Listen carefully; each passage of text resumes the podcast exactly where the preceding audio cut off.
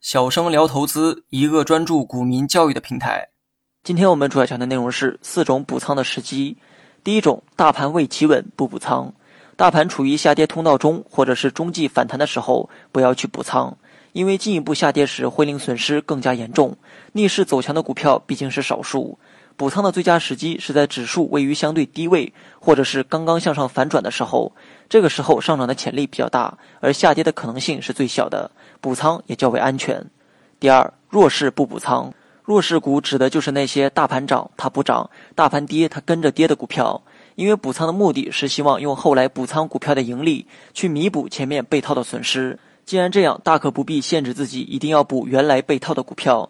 补仓补什么品种不重要，关键是补仓的品种要取得最大的盈利，这才是重点考虑的。所以补仓就要补强势的，不能去补弱势的股票。第三，前期暴涨过的不要去补仓。历史曾经有许多独领风骚的龙头股，在发出短暂耀眼光芒之后，从此步入了漫漫长夜的黑暗中。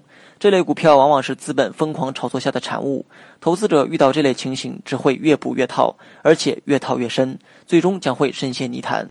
第四，把握好补仓的时机，力求一次成功，尽量不要分段补仓，逐级补仓。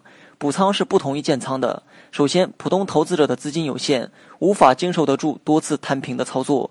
其次，补仓是对前一次错误买入行为的弥补，它本身就不该再成为第二次错误的交易。所谓逐级补仓，是在为不谨慎的买入行为做辩护。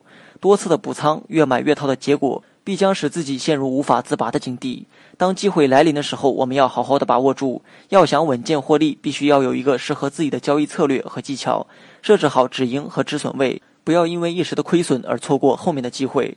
好了，本期节目就到这里，详细内容你也可以在节目下方查看文字稿件。